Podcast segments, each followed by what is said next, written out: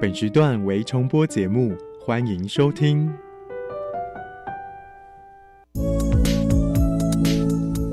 各位旅客您好，本班机即将前往幸福科技岛，祝您旅途愉快。这里有最潮的科技，最有创意的循环经济应用，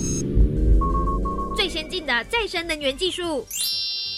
欢迎收听由南英、利明所主持的《幸福科技岛》。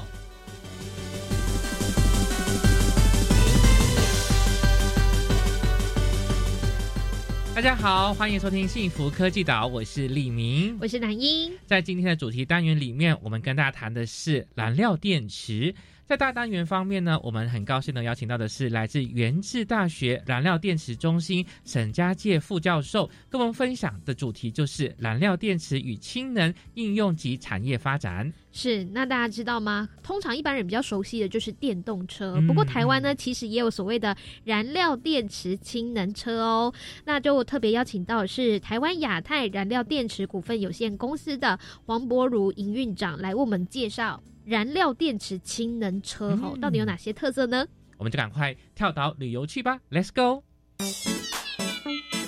嘿，拿起你的地图，快跟我们一起，Let's go！跳岛旅游去。这次要来到的目的地是再生能源岛。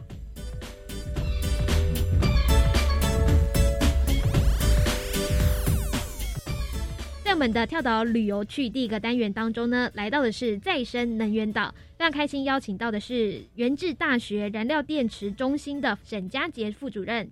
副主任您好，呃，主持人呃及空中的朋友们大家好。副主任你好哦，那我们提到这个再生能源的时候，我们大家都会想到的是太阳、风力、水力、地热等哦。不过有一种新能源，我觉得很特别，叫做燃料电池。请问什么是燃料电池呢？啊，是呃，由于呃最近的地球环境的问题，那么再生能源真的是越来越重要。其实刚刚主任主持人提到说燃料电池是最新啊，我在这边稍微要跟大家讲一下。其实它已经有一百多年的历史了，它不新了。是是是。不过啊，呃，由于这个科技啊是需要大家的努力，所以它的呃这个技术啊效率才会变得更好。那我们说燃料电池，那它是什么呢？简单来讲，就是说它是一种可以把燃料转变成呃可以发电的一种装置。那么英文称作是 fuel cell。所以当初啊。他把它翻译成叫做燃料电池。那为什么它现在呢是很重要呢？因为啊，呃，我们知道现在我们要出门要骑机车，那或者是开车，那现在的引擎啊，它都是属于内燃机的啊，这个动能的转换方式。它虽然方便，不过啊，它会产生一些污染。是。同时啊，呃，这个引擎在转换成动能的时候。它的转换效率其实并不太高。那么目前这些汽机车啊，大概是只有百分之十几到二十左右。嗯，那刚刚主持人提到说，那为什么燃料电池现在这么重要呢？我跟大家分享，最主要的优点就是说，它的转换效率可以达到百分之四十以上。嗯，甚至呢，呃，有些国家还把一些它的这个所谓的转换的废热加以回收。整体而言，还可以达到百分之八十甚至九十以上，哦，所以在现在的这个能源短缺，如果可以好好把这个技术发扬光大，那这样子的话，这个能源的使用效率就可以更高。嗯，同时啊，它这个转换的方式啊，有别于我们所所讲的内燃机，啊，它是一个无声、没有震动的一种发电的方式。哦，也就是它用的很特别的一种叫做电化学的方式来发电，所以它在发电的过程是非常的安静的。嗯，了解。那到底这个燃料转换成电能，这个所谓的燃料电池的种类大概是有哪些呢？呃，是啊，燃料电池我们刚刚说它已经有一百多年的这个历史了。那当然，这个过程当中是在最近几十年啊，有一些比较突破性的这个进展。大概是在一九六零年年代，其实在美国的 NASA 就曾经啊、在这个太空说啊，呃的这个太空船上面呢，它就搭载了这个燃料电池。哦，哇，哦，那为什么在这个太空的计划，它会要用到燃料电池呢？因为我们知道，在外太空，呃，水源的取得是很困难困难的，嗯那电力的取得也是很困难。那么这个燃料电池，它的简单的原理就是把氢气跟氧气透过这个电池的装置变成电力，那么同时啊还会产生水，所以这个外太空的这个水源啊，其实在发电之里，这个水还是它的来源。嗯，那同时就供给这个外太空的这种电啊、跟这个水。那么当然这几年来，这个燃料电池一些技术的一个演进，那慢慢的有一些更具体的一个商业化的产品。好比说，刚刚主持人问说有哪几种燃料电池呢？嗯呃，我们说，呃，在比较低温型的，也就是在我们常温的这种状态，有所谓的这个直指式的燃料电池，也有一些用不同的这个元件的材料，它需要到七八百度 C 以上啊来运作，我们称作叫固态氧化型的燃料电池。那么这两大类，其实在现在的这个商业化是有它的这个产品跟市场市场的。那也因为它在不同的这种操作温度，所以它就有不同的这个适用的范围跟一些不同的这个应用这样子。对。嗯那我想到一个问题是，氢气会不会相对起来是没有这么稳定的呢？氢气是的啊、因为我们氢气啊，在自然界目前是呃很少的嗯，哦，所以要取得这个燃料，呃，说真的，科学家或者是工程师啊、呃其实花了很多力气啊、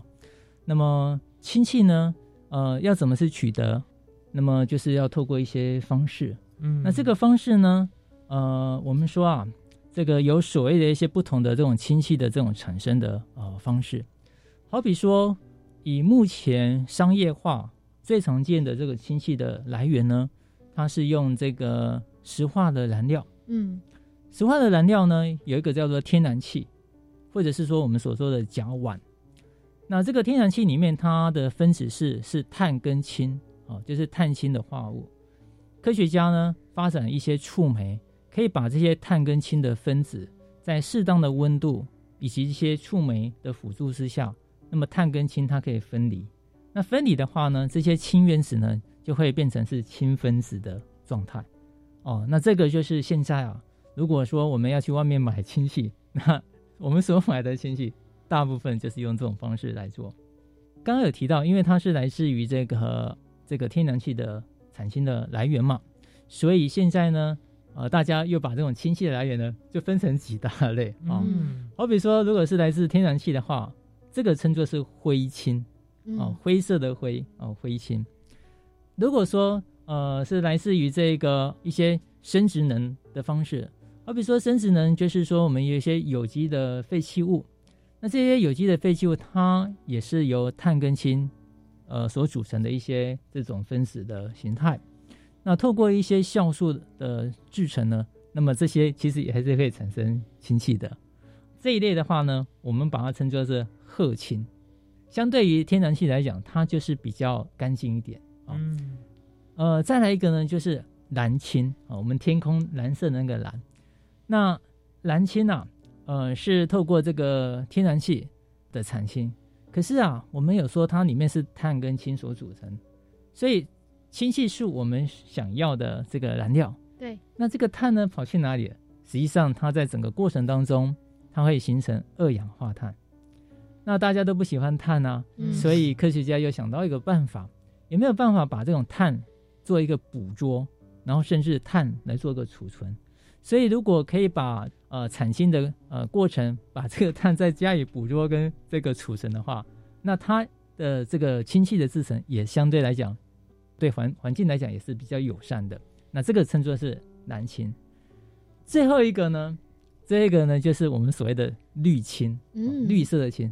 也就是说，现在大家呃希望追求的就是说，看能不能透过这个水，呃，把这个水里面的这个氢跟氧把它分离，我们只取它的 H2 的氢气，那这个氧呢就排到大气当中，而形成一个叫做水水的循环。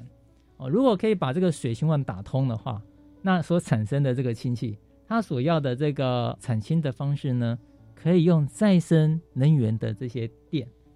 那透过一些水电解的这个技术，哇，那这样子就很棒了。是。那这样所产生的这个燃料氢气啊，不仅是非常的环保啊，然后呢，这个水又透过这个自然的这个过程当中，好比说燃料电池它在发电又会形成水，那这个水呢就这样子呃这个循环的啊生生不息的一种使用、啊，那这是一个我们说这个氢能的一个愿景这样子。嗯，这确实哦，所以我们在看这些资料的时候，就发现说，燃料电池当中就很常就会提到这个氢气或者氢能呢，就是很理想的这个燃料哦。那教授，你觉得说这个氢气在开发上面会遇到怎么样的一些状况呢？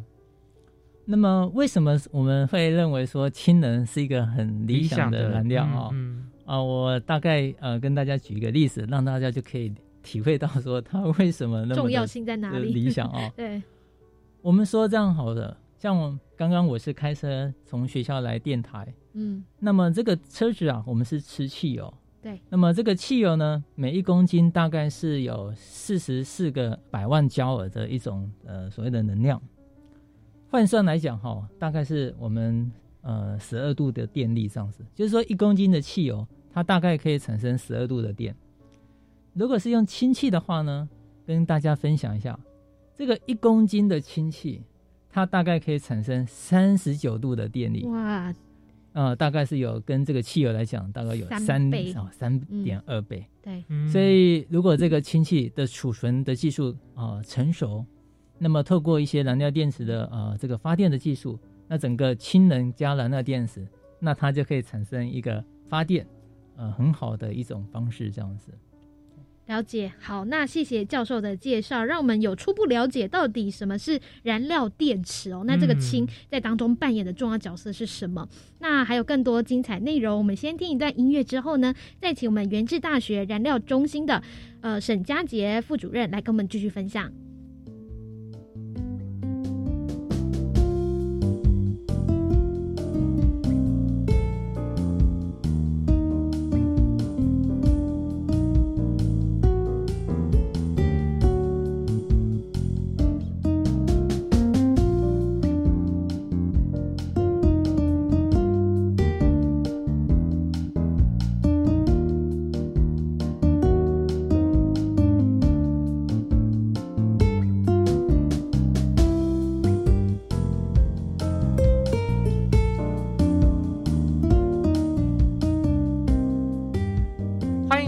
福科技岛，大家好，我是李明。我是南英，今天很高兴能够邀请到的是源治大学燃料电池中心的沈佳杰副主任，主任你好。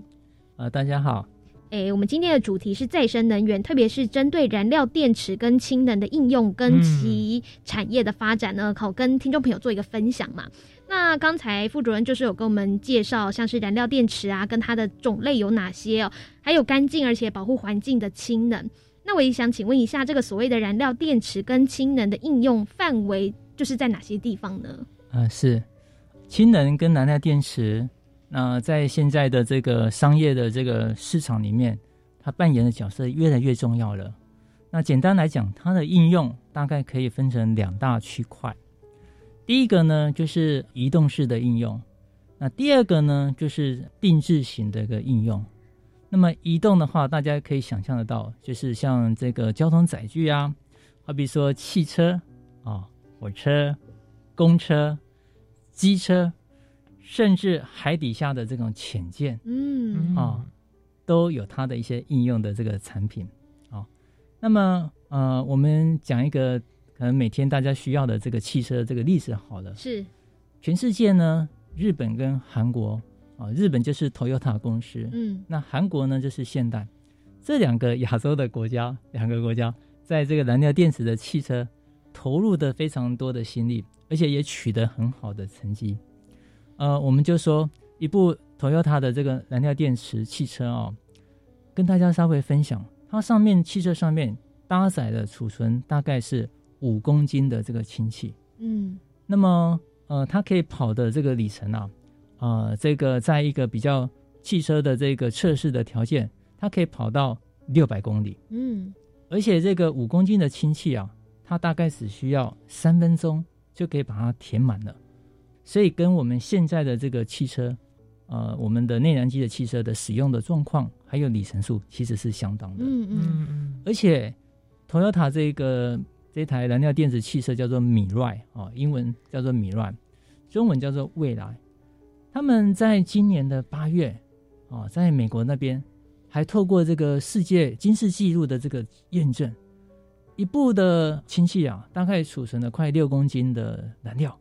跑了一千公里这样子。嗯嗯哦，所以这个打破了这个燃料电池哈、行走的这个很远的这个这个里程数哦，所以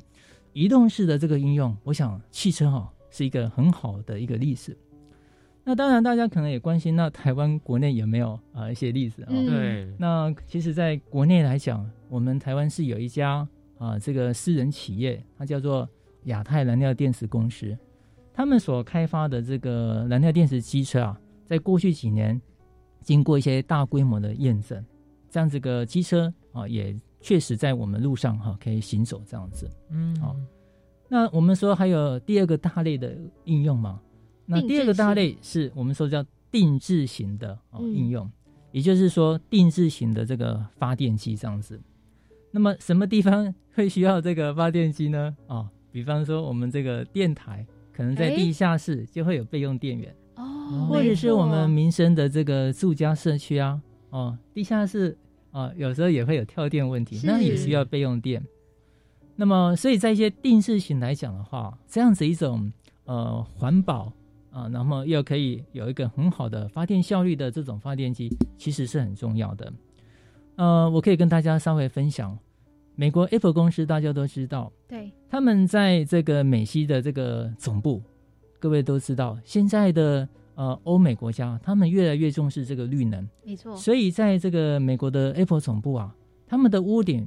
不仅有用这个太阳能电板，同时啊，他们也一定的比例是用这种燃料电池来做发电的哦。那它这边所用的电池，就是我们刚刚前一节所讲的，是用高温型的那一种固态氧化物的燃料电池哦。所以这个用在这个定制型来讲，其实啊、一些国外的公司啊、已经有了。嗯，所以哇，听起来主任介绍之后，让我们知道说这个燃料电池跟这个氢能的应用方面是非常的广的哦。那在产业方面呢，它发展又包括哪一些呢？在产业的这个发展的话呢，哦，就是我们刚刚有跟各位讲到哦，以这个应用来说的话，因为全世界移动式的这些交通的载具哦，它产生的这个污染物是很多的，嗯，嗯所以呃，这种电动车是现在很重要的一个议题。对，哦，所以呃，所以为什么日本刚刚说跟韩国是这么重视的投入，其实是有原因的哦。那么呃，当然啦，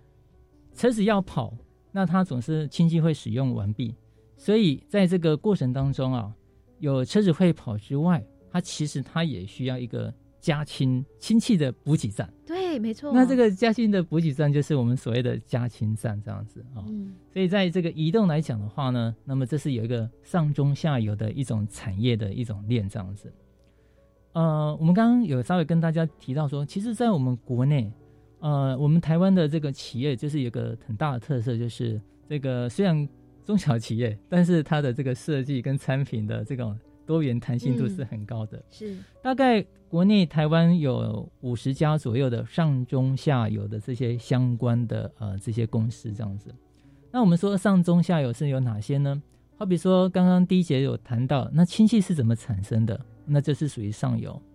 那中游的话呢，呃，这个燃料电池要怎么把它制作？那这是属于中游。那下游大概就是要把这些东西组合起来，然后可以当做是最后使用端这样子。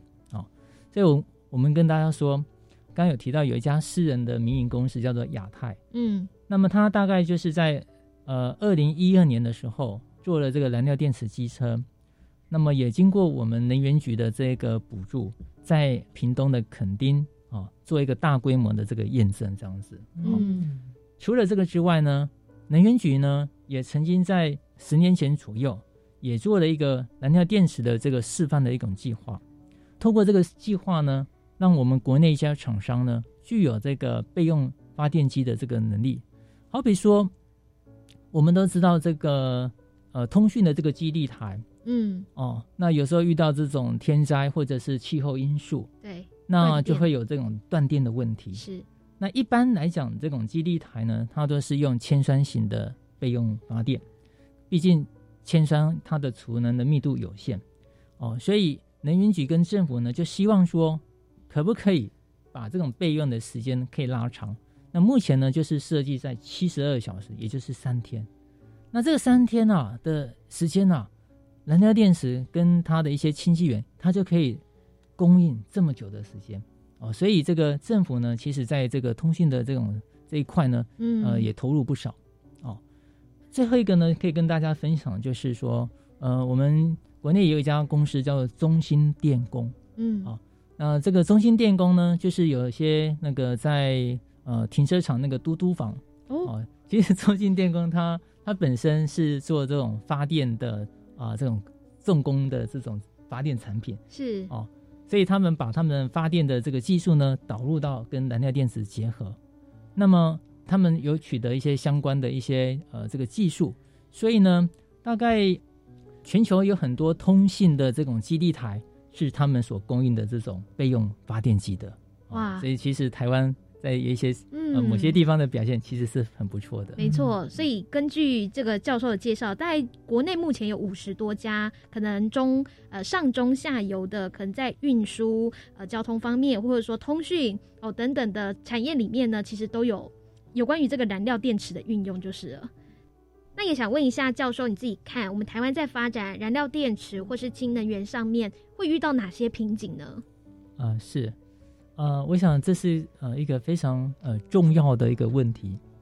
呃，由于这是一个比较新兴的一个技术啊、所以在刚开始的市场受限于市场规模，还有它的一些成本，难免遇到一些推广的一些呃这个问题跟嗯挑战。是，所以其实我们呃希望说，在我们的政府还有一些法规的部分啊，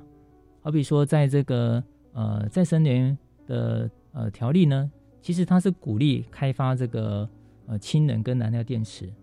但是呢，如果可以把这个趸购的这个机制呢，可以纳入进来的话，那这样子呢，更可以鼓励更多的这种厂商啊来投入。毕竟因现在的这个趸购机制呢，只有一些像太阳能电池所发的电啊，或者是离岸风力所发的这个电，嗯或者是一些生殖能所产生的电，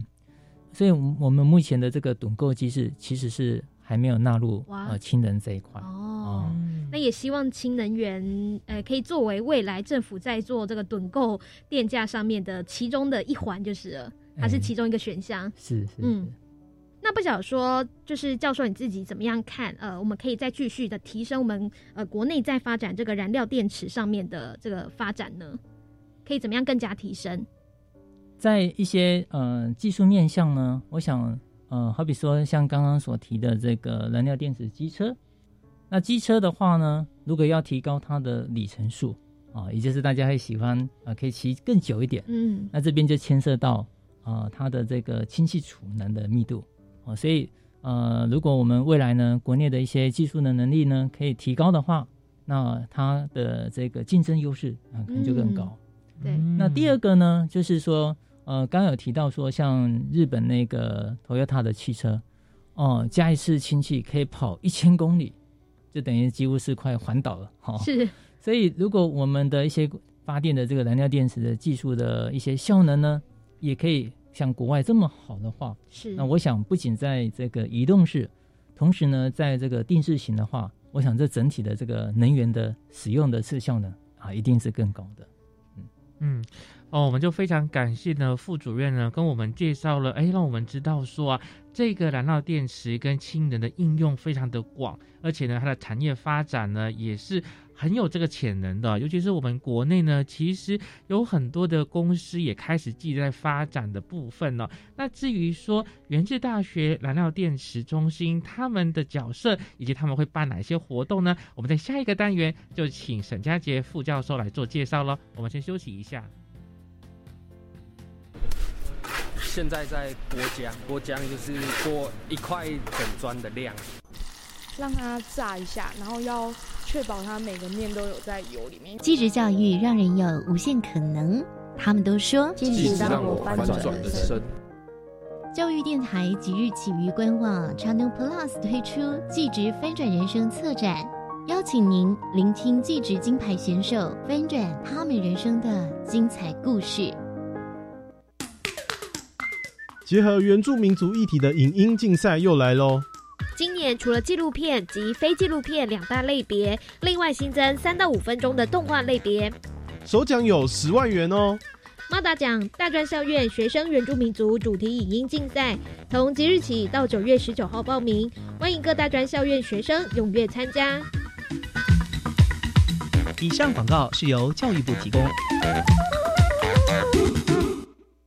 有人跟我告白，我拒绝他了。从那天开始，他每天出现在我附近，还会发很多奇怪的讯息，怎么办？别担心，从民国一百一十一年六月一日起，此类跟踪骚扰行为都属于犯罪行为，被害人可提出告诉，警方也会对加害人开出书面告诫。两年内再有跟踪骚扰行为，可向法院申请保护令，违反保护令者可处三年有期徒刑，携带凶器者最高可处五年有期徒刑。以上广告由内政部警政署提供。加外加外，阿玛波拉，扎根格玛西卡斯达斯，的加古拉布古列列。大家好，我是来自台东的胡代明，这里是教育电台。那罗哇那咿呀那呀哦哎呀，那是你呀鲁玛的呀恩哦，朋友们就爱教育电台。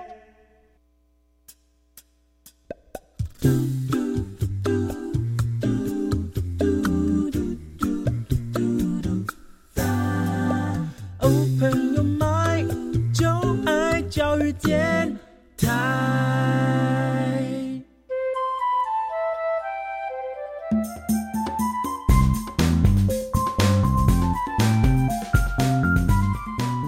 欢迎回来，幸福科技岛。大家好，我是李明，我是南英。那今天的跳岛旅游区呢，我们是到了再生能源岛哦。主要探讨的主题呢是燃料电池与氢能应用及其产业的发展。很高兴能够邀请到的是元智大学燃料电池中心沈佳杰副教授。沈佳杰副教授，你好。嗯，是大家好。是，那我们也很好奇哦，在原治大学怎么会成立这个燃料电池中心？那究竟呢，在对于台湾推广燃料电池上面呢，扮演怎么样的角色？所以先请教授来帮我们介绍一下这个中心为什么会成立好了。是，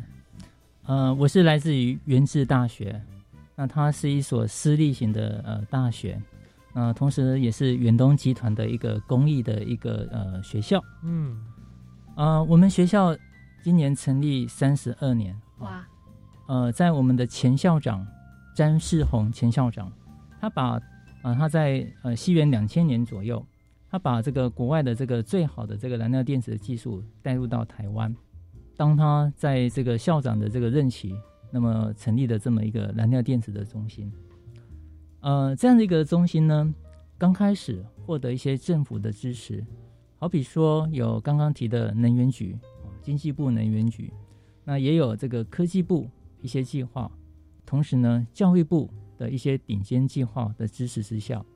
那么透过这么一些呃相关的一些经费，那么导入了一些相关的仪器设备的一个建制这样子，哦，所以在两千年呃两千年的时候，我们呃学校呢有机会成立这么一个燃料电池中心这样子，嗯嗯，那这个燃料电池中心它的这个。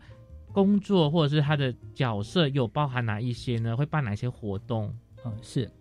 我们中心呢，大概可以分成这个呃两个区块啊。第一个呢，就是说研究来讲的话，我们有一些教师的团队哦，那同时也有这些仪器设备，所以我们可以针对刚刚所讲的这个氢气的这种制造的方式。发电的燃料电池来做一些呃元件的设计跟开发。比方说，这个燃料电池，如果我们把这个电池呢把它剖开来看，那里面是包含很多这个元件的。嗯，所以这些元件呢，有些是属于材料面的，有些是属于热流面的。那甚而在发电的话，是属于跟电有关。那我们学校呢是工学院起家的，没错，所以我们有这个机械系，所以可以做一些热流的。那也可以，学校也有一些材料方面的系所，可以做一些触媒或者是材料的一些啊、等等的一些设计这样子。所以以研究来讲，我们可以做这些这些开发，嗯。那进而呃这个形成开发出一些新的专利，然后来跟一些我们在地的一些产业哈、来做一些结合啊、那第二个这个中心的这个定位呢，就是跟人才培育呃有关的啊、嗯那人才培育的话呢，好比说跟教育部就有关，所以呃，我们学校非常荣幸呢，来获得教育部洁净能源这个应用人才培育的这个支持，那同时也是对我们学校的一个过去研究成果的一个肯定。我们云师大学呢，在这一期的节能的教学计划所负责的是储能的这个单元。那这个储能，简单来讲就是说，可以用这个氢能啊，把氢气储存下来。那需要用的时候呢，透过燃料电池来发电。那这样的话就可以形成非常呃非常环保，然后又是对我们地球非常有益的一种新兴的一种科技这样子。嗯所以我们学校呢，在这些大学的课程当中，我们开了大概有将近快二十呃门的不同的呃从基础的到专业的课程。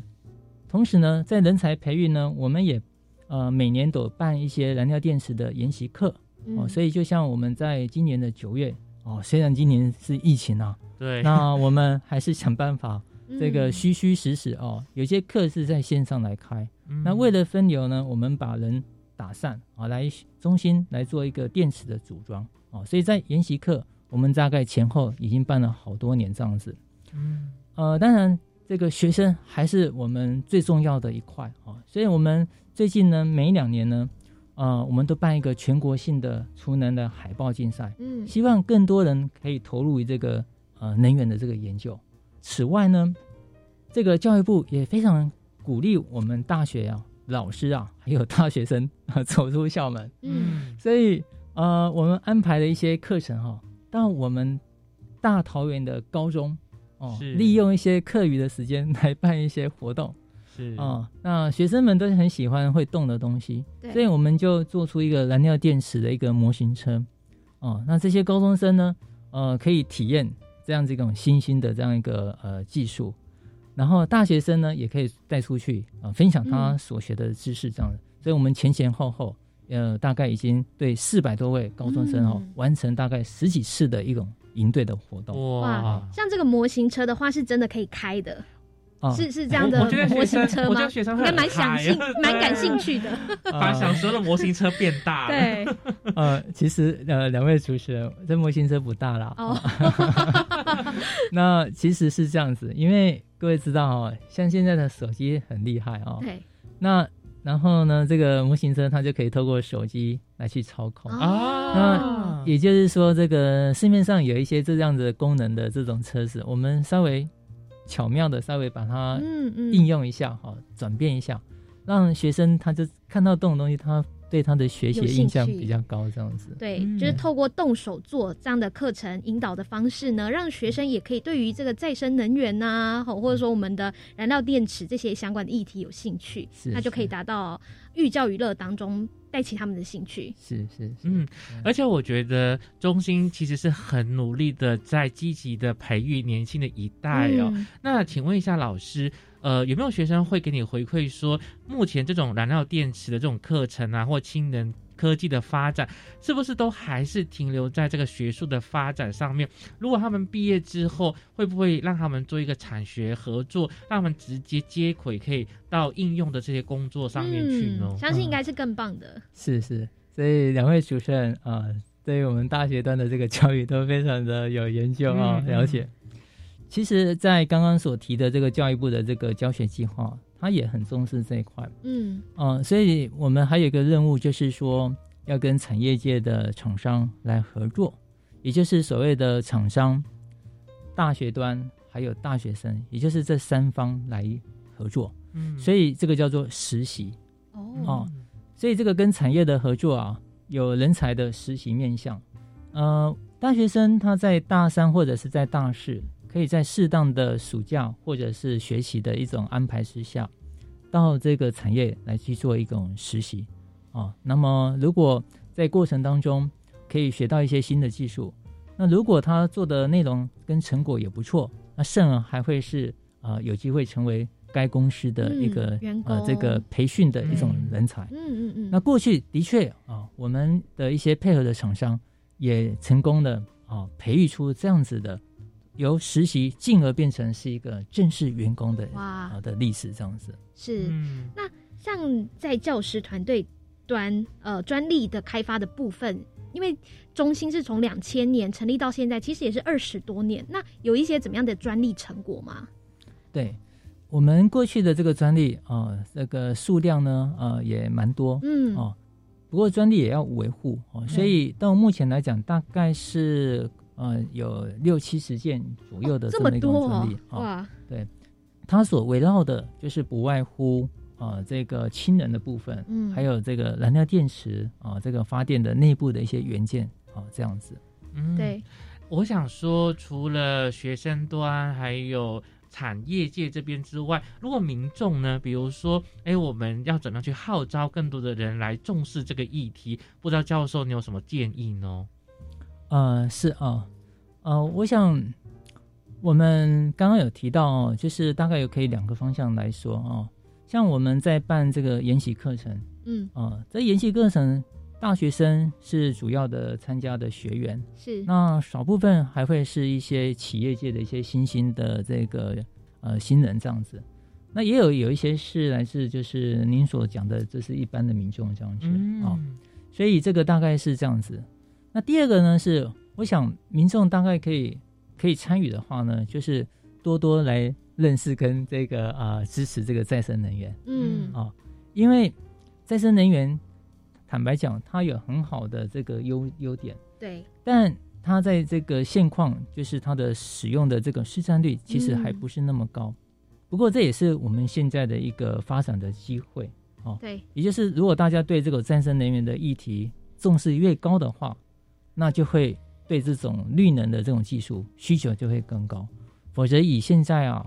呃，好比说我们市面上台电它所用的这些化石的燃料来发的电的话，对，它的发电成本啊、坦白讲大概是三块或者是四块左右。是那要使用这些新兴的这种技术的话，它目前受限于市场规模，那成本当然更高是比较高。嗯所以刚刚主持人所问的，呃，有没有一般民众啊、有没有办法支持呢？我想啊，呃，可以多多来认识啊、这么一个好的这种绿能的呃技术，这样子。而且民众还可以持续关注你们中心的粉砖，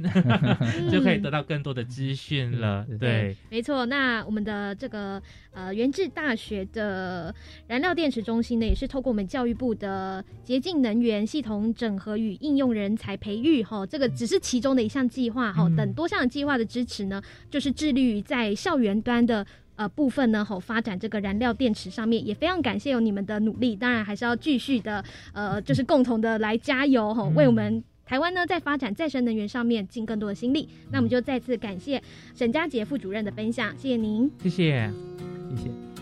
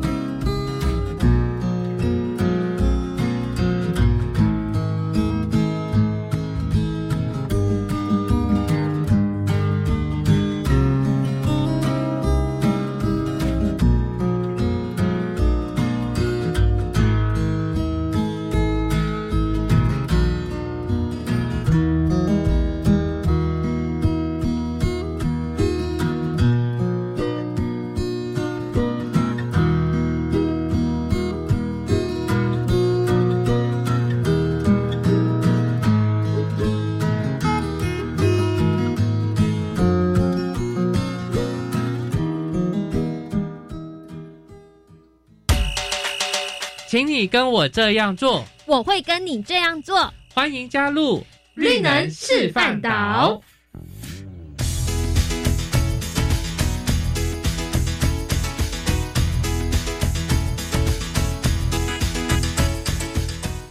再次回到幸福科技岛，大家好，我是李明，我是南英。在绿能示范岛里面呢，我们很高兴能够邀请到的是台湾亚太燃料电池科技股份有限公司黄博如营运长，那他也叫 Linda，Linda 你好。呃，你好，两位主持人好。是，那么今天要介绍的主题呢，就是针对燃料电池氢能车哦，遨游垦丁幸福游哦这样的一个主题来跟大家做分享。那首先呢，先请我们的 Linda 营运长跟我们分享一下，到底什么是燃料电池氢能车呢？好，那我想其实燃料电池一般的民众应该都是有一点陌生，但是它的原理其实非常非常的简单。我们在小时候都有学过的所谓的电解水的反应，那其实我们燃料电池也就是这个反应的逆反应，所以它其实就是很简单，利用氢气跟我们所呼吸的空气去经过一个装置，它就可以产生电力。那除了产生电力，还有一个产生水热。电，所以这三个都是可以去循环使用的。那它跟我们一般的电动车的使用方式也其实都是一模一样，没有任何的差别，只是使用的能源形态是不一样的。嗯，那袁院长，你们要推出这个燃料电池氢能器，希望是可以解决怎么样的环境问题呢？呃，我想它解决的不仅仅只是所谓的移动的污染源，其实大家近几年最关心的议题就是这个气候变迁，然后呃碳中和，还有大家对于减碳碳排的这些压力。所以燃料电池，因为刚刚有提到它的能源氢气，它可以是使用再生能源来做，所以它从呃能源生产的源头到产品的生产制造，其实都是。非常低碳的一个生产制成，当然还包含到它应用在机车、汽车或任何的应用产品上，它所排放出来的水、热电也都是完全呃零碳排，然后零污染的。所以我想它解决的不仅是我们移动载具的污染、空气的污染，还可以解决掉所谓的这个生产制造工厂这边所排放出来的这个污染。嗯，对。那目前贵公司所就是你们研发的这个燃料电池氢能车哦，呃，它电池是一颗、两颗，呃，是几颗？它如果充饱一次的话，大概可以跑多久呢？呃，我想大家对于燃料电池车跟一般所谓的那种电动车会有一个误解，因为其实他们虽然都是把电放出来，但是燃料电池它并不是电池，它其实就只是一个装置，就像我们汽车引擎一样，燃料电池就是一颗引擎。汽车你只要给它油，它就可以去驱动车子。那燃料电池也一样，只是现在不是用油，是用氢气。所以你只要源源不断的给它氢气跟空气，它就可以一直持续发电，没有所谓充饱一次，然后可以跑多久的这种问题。嗯，所以以后就是不是要加油了，是是加氢气。对，它就是氢气，对，然后排水。嗯，而且现在你们也推出一个很有趣的一个活动哦，就是燃料电池氢能器遨游垦丁幸福游哦。这个目的要推动这个目的是什么呢？以及成效又是如何的呢？呃，我们推出这个活动，其实它大概已经是好几年前的事情。那其实当初最主要的第一个，当然就是要让台湾的民众知道什么是氢能源。然后认识氢能源，它可以有什么样子的应用？那我们选择机车，其实就是最贴近大家一般的生活。那对于公司来讲，另外一个很重要的目的就是，我们希望能够去确认我们这样子的能源使用方式，跟我们公司的技术是不是能够让它可以快速的实现商业化，然后被一般民众所接受。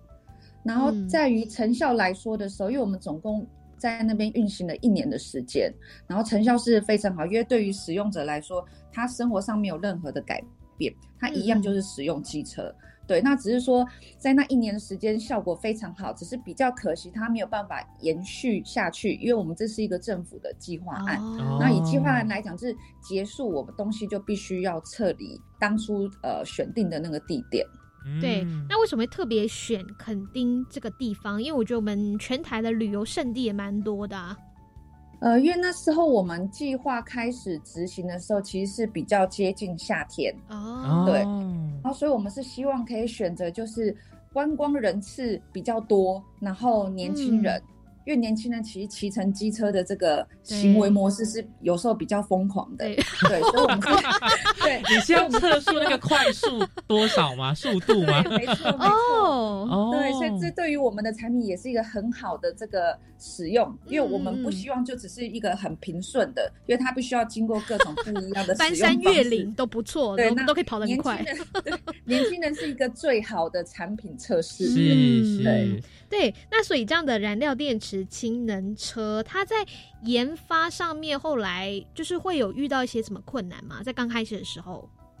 其实它最困难的就是它没有之前的经验可循，因为它是一个全新的产业、产品跟技术，所以必须要完完全全从零开始。一定就是只能靠自己去摸索、去测试，没有以前的这些 database 可以去查说，哎，我问题出现了，那是什么原因？对，所以这是会比较辛苦的一段路程。对，而且我觉得使用者最害怕就是没有油或者是没有电哦这种状况，所以其实呃要打清晰的这一些设备，其实也是要呃深思熟虑的。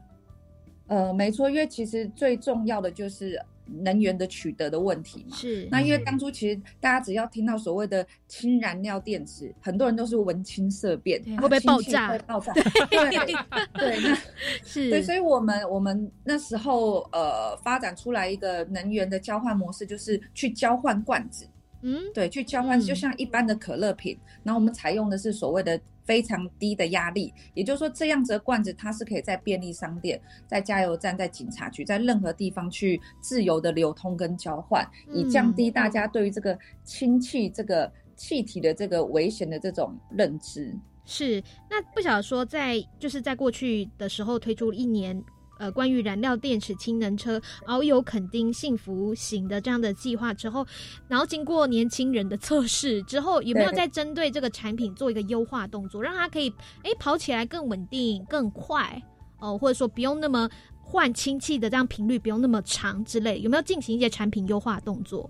呃，有，我们后来大概进行了大概两年多的产品优化，因为其实我们公司并不是在做机车的一个公司，我们做的只是里面那个燃料电池，就像里面那个引擎，我们只是做那个部分，所以后来我们的产品优化的一个策略就是。要跟所谓的机车的厂商来做合作，因为毕竟机车的这个设计啊、生产制造，它也是一门呃学问，跟有它的 know how 在，所以必须要跟机车制造商，然后去做整合策略联盟，才有可能把这个产品做得更好。嗯，对，所以我们后来的策略就是去跟机车厂商去做一些呃合作。是，那这个成果目前有推出优化的二三代吗？我们是有在推出了下一代，对，但因为现在有很多东西就是要跟机车厂去做一些配合跟测试，对。对，嗯嗯，还在持续的努力研发当中，对，以机车这边还在持续。对，那如果听众哎对于呃你们的这个产品啊，比如说燃料电池氢能器感兴趣的话，那他们可以怎么样去搜寻或更了解这一方面的资讯呢？我想，因为以公司来讲，其实你只要在网站上面去打燃料电池，基本上百分之九十应该都是出现我们公司的资讯。那我们是非常非常欢迎，就是有兴趣的民众，不管是公司或是个人，我都很欢迎他可以到公司实际来了解一下，到底什么是氢能源，什么是氢燃料电池，什么是氢燃料电池相关的应用产品。因为用耳朵听还倒不如直接到现场去体验、去了解。对，所以我是很希望可以做到这一块哦。所以说，Linda 是说，我们也感兴趣，可以跟你们租借，然后试试骑试体验吗？呃，我想这当然是没有问题，但是租借的话，就是会有一个这个亲戚取得问题，因为毕竟现在在台湾来讲，这个部分是还没有开始去广泛被使用的。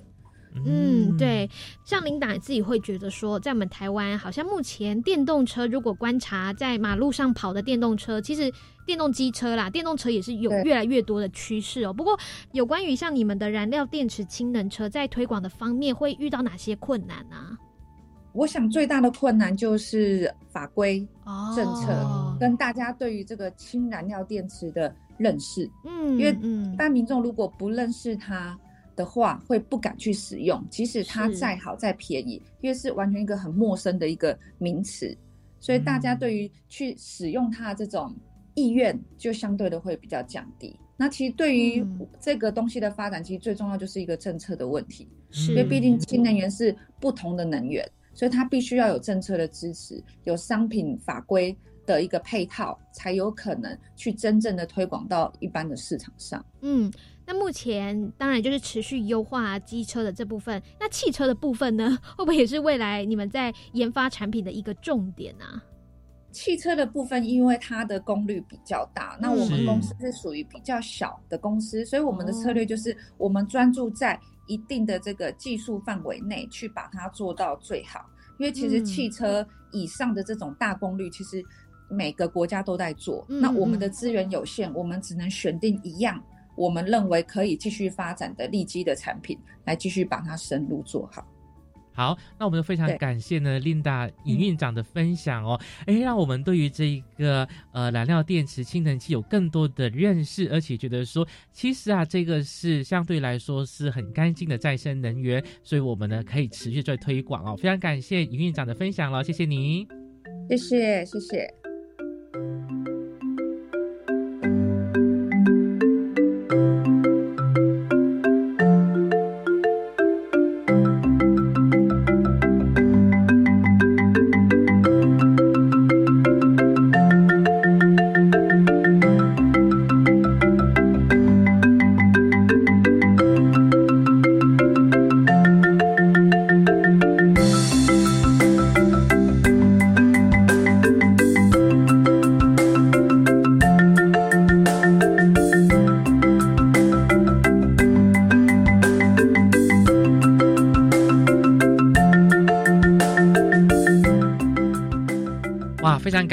两位来宾呢，让我们对于这个氢能有更多的认识哦。毕竟啊，氢能是一个很环保、干净的一种新的能源，它是可以变成一个燃料电池的。嗯，对。虽然说现在我们台湾政府可能主要好像还是特别针对这个电动汽机车，呃，有做一些像是呃免征牌照税啊，一些优惠的呃这个活动哦。但是呢，其实也已经有立委可能看到，如果我们我们要达到碳中和这个目标，那像这个油电车啊，或者是插电式的油电车的这个减碳的效果呢，跟纯电动车是不分轩制的哦、那如果呢，好，我们真的是想要做到这个近零碳排的目标，应该也要将氢能好这种的车种呢嗯纳入。我想呢，是就是在多元好双管齐下的发展，让台湾呢好真的可以达成这个二零五零年的近零碳排的目标。嗯，没错，所以在幸福科技岛呢是可以听到最新的科技的资讯的。时间也差不多了，记得每周日十一点零五分到十二点准时收听我们的